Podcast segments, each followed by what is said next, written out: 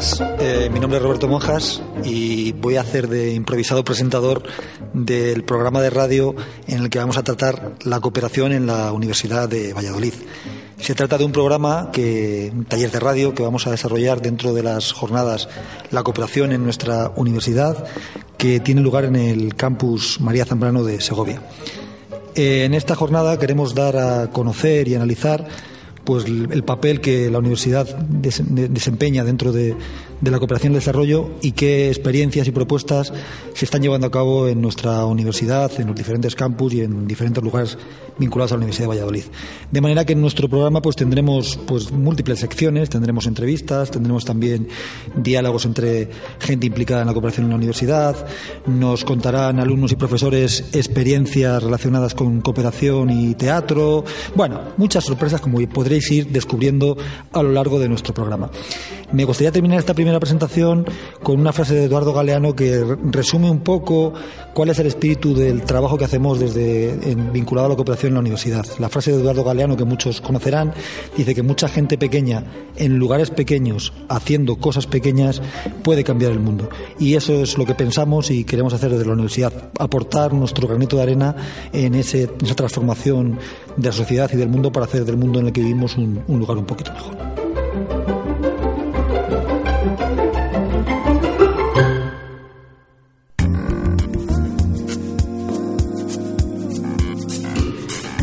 Pues está con nosotros Luis Torrego, que nos va a hablar sobre el papel que debe desempeñar la universidad en la cooperación el desarrollo. Eh, hola. el papel que debe desempeñar la universidad en la cooperación al desarrollo es el papel que debe eh, desempeñar la universidad en la sociedad con respecto a la sociedad.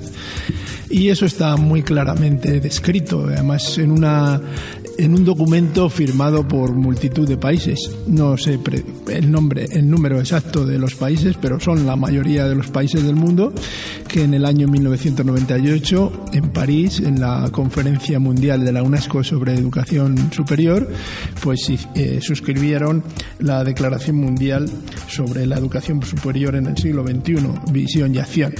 Nuestro país ha suscrito esa declaración. Si yo hablo ahora del contenido de esa declaración, probablemente se verá que la universidad actual no está haciendo nada de eso. Eh, la, declaración de la UNESCO atribuye sobre educación superior atribuye a la universidad pues funciones como las siguientes, claro, que son las funciones propias de la universidad, la formación de profesionales con una fuerte visión ética, con un desarrollo de activo de la ciudadanía. Además, eh, dice que la universidad debería servir para eh, reforzar funciones de servicio social y a la sociedad en la que vive, que es una sociedad por una parte local pero también mundial, y allí viene que debe luchar contra, debe servir para erradicar la pobreza, la intolerancia, la violencia, en el, el alfabetismo, el hambre, el deterioro del medio ambiente, y también viene que, que eh, se debe utilizar la capacidad intelectual y el prestigio moral de la universidad para defender y difundir actividades y valores universales como la paz, la justicia, la libertad, la igualdad, la solidaridad y debe aportar la universidad su contribución a la definición y tratamiento de los principales problemas sociales. Bueno, yo creo que. y luego además cita una serie de documentos, ¿no? Que la universidad eh, lo hace, debe basarse en la Declaración Universal de los Derechos Humanos, en el Pacto Internacional por los Derechos Económicos, Sociales y Culturales y, por el, y en el Pacto sobre Derechos Civiles y Políticos. Si uno se asoma a la realidad universitaria actual, ve que estas funciones están absolutamente relegadas. Pero ya digo, el papel de la universidad está muy bien definido, ¿no? Es una formación de profesionales que tengan muy asumido su papel de ciudadanía activa y su compromiso ético, una función también de difusión del conocimiento para resolver los principales problemas sociales, entendidos como tales, los verdaderos problemas sociales, no los de la economía o la competitividad económica, sino las necesidades humanas principalmente, y también, y esto no lo he dicho hasta ahora, la de promover la investigación sobre esos principales problemas que estamos viendo. ¿no? Y en algunos casos se, se, habla también del enfoque de género para acabar con la desigualdad y, y de otras cuestiones que son absolutamente relevantes en el momento actual Cualquiera que se asome a ese documento verá cuál es la contribución de la universidad a la cooperación para el desarrollo. Y por terminar, Luis, ¿cuál crees tú que debería ser nuestro papel como docentes, como personas dentro de, la universidad, para que esa, esa, esa, labor que debería desarrollar la universidad pudiese ir avanzando? Bueno, si esto lo tuviéramos presente, lo que acabo de decir, ¿no? lo que está contenido en esa declaración, pues evidentemente la universidad lo tendríamos presente en todo, ¿no? Porque, por ejemplo, hay un concepto que yo sí que quiero recordar que está en esa declaración, ¿no? Y es el de la pertinencia. La pertinencia es lo que dice eh, esta declaración, que debería evaluarse los, eh, a largo plazo la acción de la universidad basándose en la pertinencia. Y en la pertinencia incluye lo que la universidad logra en torno a los objetivos de formación de profesionales, de investigación, pero también incluye las normas éticas, la capacidad crítica que se haya demostrado, los objetivos y necesidades sociales que haya considerado con su acción, el respeto de de las culturas y de la protección del medio ambiente, etcétera, etcétera. Entonces, claro, si nosotros tenemos en cuenta todas esas cosas en nuestra labor profesional, en las asignaturas, en la extensión universitaria, en los proyectos de investigación, incluimos esas cosas, pues esto sería lo nuestro. Y además hay otra última cosa que también lo dice la declaración de la UNESCO, está todo, ¿eh? está todo. Y es, claro, tomar postura ante los principales problemas sociales. Que se conozca cuál es la posición de la universidad, no sé por qué, pero todavía tenemos un cierto prestigio. Aunque yo creo que si miramos, por ejemplo, nuestra contribución a, cuando se ha llamado a esto que se ha llamado crisis económica, que es una estafa, o cuando se habla de los problemas como eh, los refugiados, la inmigración o el empobrecimiento, pues el papel de la universidad es bien pobre. Se puede escribir en un folio y alargando las frases. Pero todavía tenemos un cierto prestigio y yo creo que deberíamos usar ese prestigio también para dar nuestra opinión y tomar postura ante los principales problemas estos que estoy diciendo. Muy bien, pues muchas gracias y tomaremos nota para darnos cuenta de que cada uno desde nuestra parcela tenemos que aportar nuestro granito de arena en ese sentido. Gracias, Luis.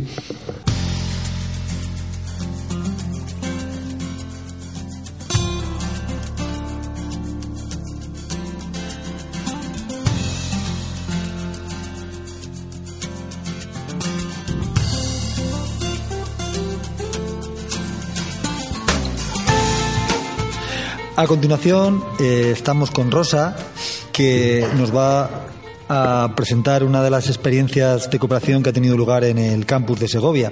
En el campus de Segovia tenemos unas, eh, unas experiencias vinculadas a la ONG AIDA, Intercambio y Desarrollo, una ONG con la que se viene trabajando en diferentes proyectos y uno de ellos es el que nos va a contar Rosa, que es el, libro de las, eh, las semillas de agua. Rosa, eh, ¿en, qué consiste, ¿en qué consiste tu participación en esta experiencia? Eh, bueno, mi participación fue como la de todos mis compañeros. En principio casi no sabíamos dónde nos metíamos. Un día vino Susana de Andrés y nos hizo este proyecto, o sea, nos hizo esta propuesta. Susana de Andrés, perdona, Rosa, ah, es, la, es la coordinadora del máster de comunicación. máster de comunicación con fines sociales que hice yo, sí. Y entonces, bueno, a todos nos pareció que era un trabajo añadido y la verdad es que nos parecía una carga, pues, veíamos, eh, o sea, lo que tratábamos era de ver cómo salíamos de eso, ¿no? Pero lo que, lo que nos parecía en principio algo un reto, un, vamos, un reto, un trabajo extra, ¿no? Pues eh, eh, tuvimos eh, en principio una videoconferencia con dos cooperantes que estaban en, en Colda, en, al sur de Senegal, que estaban llevando a cabo un proyecto de, de ¿cómo era? De soberanía alimentaria. Sí, sobre huertas comunitarias que para las mujeres de huertas comunitarias y con pozo, ¿no? De que, mm, o sea, lo que trataron, bueno, lo que trataron, lo que hicieron era coger, mm, comprar, vamos, sí, eh, proporcionar terreno para las mujeres y, para que ellas pudieran tener derecho a, a su propia alimentación y a nutrición, pero con cosas culturalmente adecuadas y que fueran accesibles para ellos. De manera, Rosa, que el proyecto Las Semillas de Agua lo que trataba de reflejar a través de, un de cuentos, de historias, que es en lo que consiste el proyecto, es esa realidad de, de Senegal. Exactamente. Y entonces el objetivo era, mm, bueno, ya todos nos implicamos mucho en el máster en cuanto hicimos este, mm, esta videoconferencia. Lo que en principio era pues una carga añadida resultó un trabajo en equipo fenomenal donde todos trabajamos en alguna medida. Entonces lo que pensamos mm, como, como, vamos, como hacer aquí para, sobre todo como mentalización, eh, para hacer algo, pues era, queríamos que se extendiera en nuestra sociedad esto, lo que se estaba haciendo en otros lugares. Y, entonces pensamos que los niños era un buen, un buen campo para, para que se mentalizaran de otras realidades. Y ahí entró el, taller municipal de animación a la lectura. Claro, sí. en, Elena Márquez es la mujer que lo lleva en, en San José y fue una colaboradora fantástica porque fue capaz de transmitirles a, a, los niños esta idea y salieron unos dibujos preciosos que luego se plasmaron en, en diseños, en bueno, en el cuento este, bueno, este es... Para que los oyentes lo entiendan, el, las semillas de agua fue un, un proyecto que al final mm, eh, resultó eh, como producto final un, un, libro de cuentos que eran ilustrados por los niños del taller municipal de lectura y los cuentos y las historias fueron elaboradas por los estudiantes del máster de comunicación con fines sociales, como es el caso de, de, Rosa. Por lo que ha comentado Rosa, parece que la implicación del, de los estudiantes de la universidad fue mayor cuando conocisteis la realidad de Senegal. Claro, exactamente. Entonces ya cuando, pero sobre todo a través de la, eh, eh, fueron los cooperantes los que nos transmitieron esa ilusión con la que ellos trabajaban. Y entonces, pues, mm, hombre, es muy diferente, ¿no? Estar allí y estar aquí, pero, pero sí que sentías un un poco que, estabas allí, que te hubiera gustado estar, ¿no? O que te gustaría hacer algo. Por lo menos, mm, como poco, mm, no obviar una realidad y mentalizarte y que se conociera. La verdad es que cuando uno ve, el libro percibe el, cariño que, te, que, han, que han puesto los estudiantes y las ilustraciones de los niños son eh, muy bonitas, muy coloridas y, dan mucho sentido a, lo que es el proyecto en sí mismo, en el que, aparte de la elaboración de las historias, la, eh, los, los, dibujos de los niños, luego estuvo la labor de maquetación, de mm. distribución. De diseño, de todo. Sí, sí, allí todo el mundo colaboró. En, hombre, había gente más especializada en unas cosas que en otras, entonces cada uno en la medida que podíamos colaboramos todos. Yo creo que es en el único trabajo que no nos hemos escaqueado nadie. lo, cierto es que, como tú bien has dicho, cuando ponemos nombre y apellidos, caras, rostros y vemos que lo que hacemos eh, hay gente detrás que, que merece la pena, pues la implicación es mucho mayor. A mí me gustaría, Rosa, que terminaras leyendo el relato que tú misma hiciste para, para este proyecto de las semillas de agua, que es un cuento precioso, que nos vas a decir el, el título y nos lo lees, si, te parece. Vale.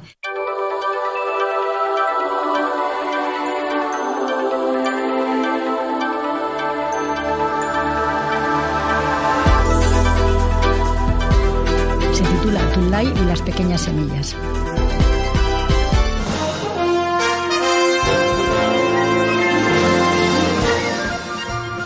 Tarde, Tulay se sentía contenta.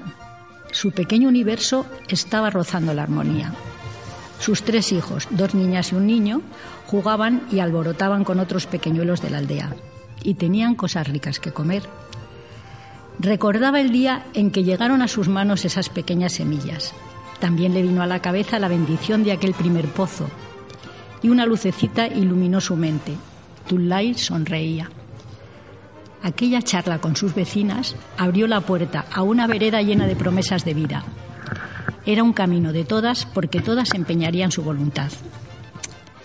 Cuando las mujeres comenzaron a poner los pequeños palos en el campo cercano para proteger su faena de los animales, los hombres del poblado pensaron que eran cosas de mujeres y acostumbrados a verlas siempre trabajando, no prestaron demasiada atención a la actividad esta que realizaban estos días. Aquel primer brote verde fue la promesa de que su esfuerzo tendría una compensación. Frente a ella estaba la huerta. Algunas de sus amigas se iban adentrando en ella, seguidas de los niños, y cogieron su azada y cogiendo su azada se ponían a trabajar y a regar la tierra. Desde la llegada al poblado de la maestra podían arrancar un poco de tiempo a su atareada vida y algo mucho más importante. Los niños y las niñas aprendían cosas que a ellas solo les había estado permitido soñar. su tesón, su trabajo y su ilusión ganaban cada día la batalla a la incertidumbre. El derecho a una alimentación comunitaria se había instalado en su aldea. Además, ellas, junto con la maestra, estaban logrando que el interés y la pasión por una vida más habitable aumentaran en su entorno. Tulay sintió cómo la vida se movía en sus entrañas y adivinó un futuro mejor no solo para sus hijos, también para sus hijas. Tulay, agotada por el gratificante esfuerzo, sonrió feliz. Y colorín colorado. Este cuento Rosa, acabado. Precioso este cuento el empieza, cuento. Esto empieza aquí, o sea, no es un cuento. Es Efectivamente, el cuento empieza y es una tarea de sensibilización muy bonita que se ha desarrollado con el proyecto de la semilla, la semilla de agua. Pues muchísimas gracias, Rosa, por tu participación. Gracias a vosotros.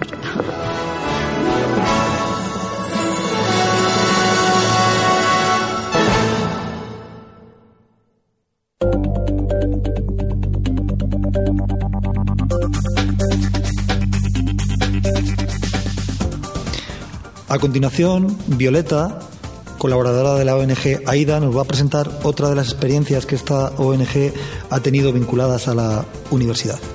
Adelante. Hola, buenas. Eh, bueno, mi nombre es Violeta. Eh, soy eh, una joven castellano-leonesa que participó en el programa Jóvenes Solidarios de la Junta de Castilla y León. Un programa en el que los jóvenes podemos participar para tener una experiencia de cooperación. Y gracias a este programa tuve la oportunidad de participar eh, junto con la ONG AIDA, Ayuda, Intercambio y Desarrollo, en un proyecto acerca de la soberanía alimentaria eh, en, en una región del sur de Senegal que se llama Kolda. Eh, estuve tres meses en Kolda trabajando en este proyecto y específicamente una de las actividades que desarrollé se llamaba la semilla de agua. Es una actividad muy interesante que surge de un libro con varios cuentos eh, que tratan el te- la temática de la soberanía alimentaria. Estos cuentos fueron elaborados por los alumnos y las alumnas del máster de comunicación con fines sociales de la Universidad de Valladolid en el campus de Segovia. Eh, y además este cuento fue ilustrado por los niños y niñas de, la ciudad de Segovia. Una vez que este cuento fue elaborado, eh, yo me encargué de llevarlo a los niños y niñas senegaleses con quienes estu- estuvimos trabajando acerca de los cuentos y del significado de la soberanía alimentaria, acerca de, de la importancia de que todas las personas eh, puedan tener derechos acerca de su alimentación, de cómo se produce, de qué es aquello que comemos, ¿no? Eh, y de cómo se administra. Eh, bueno, estuvimos trabajando gracias a, este libro de cuentos allí en Senegal. eh, primero leyendo los cuentos, trasladando estos cuentos a la realidad senegalesa, junto con los niños y niñas. Más tarde creamos los personajes de los cuentos, elaboramos una tarjeta identificativa como una especie de pasaporte de cada uno de los personajes de los cuentos. Eh, y posteriormente empezamos a crear esos personajes eh, con material reciclado.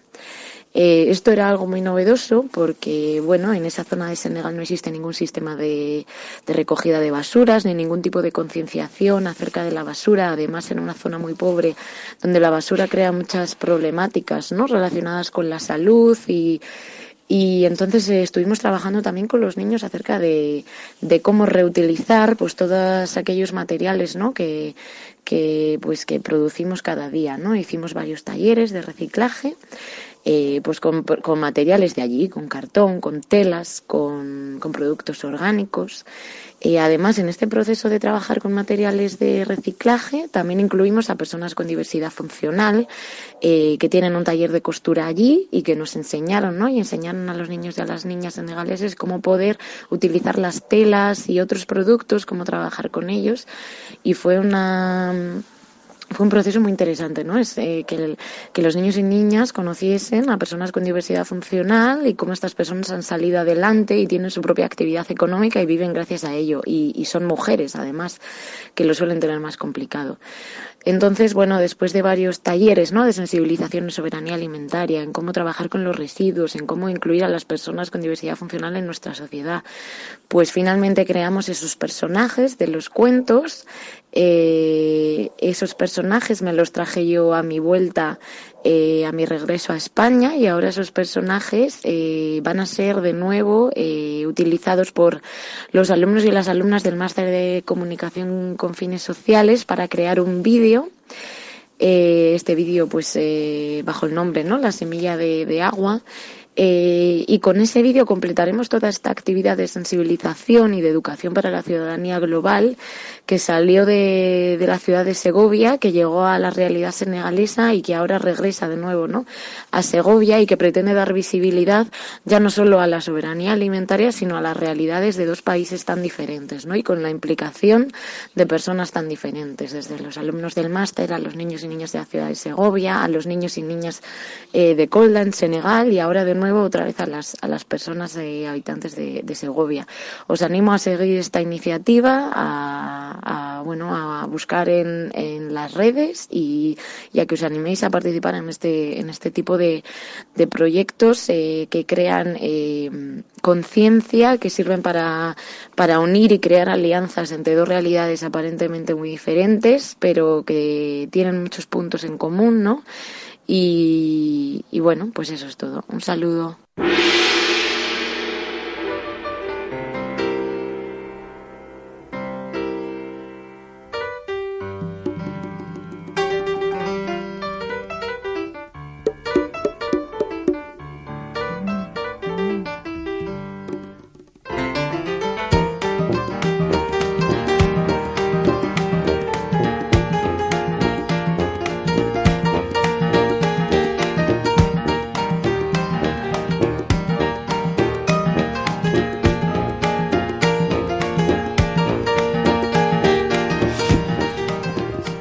Universidad tenemos una experiencia que son los fondos de cooperación. Es un programa realmente con el que la universidad eh, financia, da unas subvenciones a las ONGDs para que desarrollen proyectos vinculados a la universidad. Eh, en Segovia hay una experiencia muy bonita que viene desarrollándose en los últimos tres años, que es el proyecto de Un Mundo Más Justo a través del teatro que consiste en utilizar eh, el teatro como herramienta didáctica con el alumnado del grado de maestro en educación primaria y en educación infantil en Segovia. Tenemos con nosotros a algunos de los participantes en esta experiencia. Por un lado tenemos a Noelia Antón. Hola Noelia.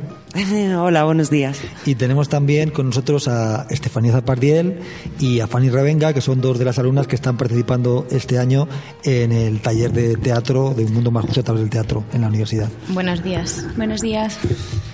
Bueno, empiezo con Noelia, que es profesora de la asignatura de Educación para la Paz y la Igualdad. ¿Qué sentido tiene para ti utilizar el teatro en las clases?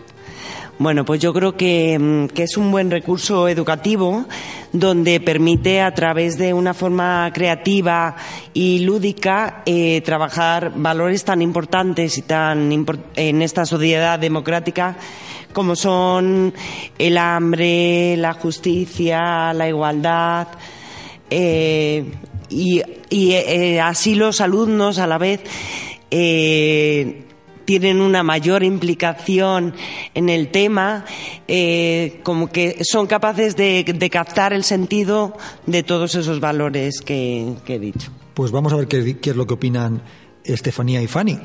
para vosotros, ¿en qué consiste esta experiencia? ¿Qué es lo que veis a través de esta experiencia? Pues que todos los problemas que se ven en, el mundo se pueden llevar a través de una práctica que la verdad es muy bonita porque en un principio nosotros ni siquiera sabíamos que iba a ser eh, una práctica de teatro. Nos propusieron que hiciésemos una historia que, con los conflictos que hay en la vida y a través de esos conflictos, pues llegamos a una solución y es la que al final hemos mm, puesto en el, en el trabajo que hemos hecho de teatro. Y creo que es una forma muy bonita de, de inculcar esos valores a niños y a toda la población en general. Estefanía, ¿cuál es la solución que dice Fanny, tu compañera? ¿Cuál es la solución que dais en las obras de teatro? Pues depende de las obras que hemos hecho. En mi caso, por ejemplo, la obra es que debíamos de cuidar el medio ambiente porque inconscientemente los niños no se dan cuenta de que no reciclan, entonces hay que inculcarles que ayudando a reciclar y... Uy, corta perdón. Que ayudando a reciclar podemos hacer que el mundo nos dure un poco más. podemos cuidar el mundo, podemos trabajar valores relacionados con el medio ambiente con los niños, ¿verdad? Claro, por ejemplo, en, otro, en otra obra eh, se habla de un tema que se ve en muchas aulas y es que los alumnos a veces cuando ven a una persona que no está dentro de su grupo o viene nueva, se le discrimina sin llegar a conocerle. Entonces, a través de esa obra se ha podido demostrar que todos somos iguales y que da igual el color o la raza, somos absolutamente iguales y todos tenemos el derecho de tener amigos y poder compartir nuestras experiencias. Muy bien. Noelia, como docente de la asignatura, ¿cómo valoras la experiencia? ¿Te parece una experiencia positiva? ¿Tú repetirías? Eh, me parece una, una experiencia bastante positiva porque como docente te das cuenta que mm, que a la, a, la, hora de transmitir a los alumnos contenidos o valores, por ejemplo, de educación de la paz, cómo transmites todos esos valores y esos contenidos. Y en el teatro veo que es una forma donde ellos implican mucho más y son capaces de captar el sentido de, todos esos valores. Eh, Celia eh, y Jacob Hernando, que son los dos profesores que nos ayudan con el tema del teatro, el grupo Yo Contigo Teatro en el Aula, lo explica muy bien esta idea que, plantea Noelia. Explican que el teatro es una, una herramienta didáctica muy buena para poder hacer conscientes, por ejemplo, a los niños y a las niñas de, de, la situación en el mundo y del potencial que tenemos para cambiarlo, pero dicen que además es una herramienta muy buena, es una herramienta muy divertida con la que se implican mucho. Pues yo soy Jacob Bernando, soy el responsable junto con Celia Matarranz de Yo Contigo, que somos los que coordinamos el, teatro para trabajar la educación para el desarrollo en la universidad. Trabajamos con, con los grupos de, de primero del grado de educación primaria y la verdad es que está resultando una experiencia muy bonita porque la, enseñamos cómo los profesores, o tratamos de hacerles ver cómo los profesores, los futuros maestros, pueden trabajar la educación para el desarrollo a través del teatro, que es una forma muy real, digamos, entre comillas, de ver cómo se pueden sentir esas personas que viven en unas condiciones bastante diferentes que las nuestras y cómo eso lo pueden transmitir a sus alumnos en el futuro. Y creo que la experiencia es muy es muy chula porque pues el hacer teatro siempre te te hace ponerte en el lugar del otro y además vivir tú mismo una experiencia muy gratificante. ¿A vosotros os parece así? ¿Os está gustando la experiencia, Fanny? Eh, sí, mucho, porque mm, al final de, de, todo se aprende y quieras que no. La reflexión que nos lleva a este proyecto es que todos tenemos que aportar algo en esta vida, que por poco, por poco que sea, al final se va aumentando y, hacemos conjunto y así es, es como se va se va favoreciendo este mundo que estamos construyendo día a día. Estefanía, ¿tú qué crees que se puede transmitir desde un punto de vista didáctico cuando trabajamos con, escolares, con niños, a la, hora de utilizar, si utilizamos el teatro en las aulas?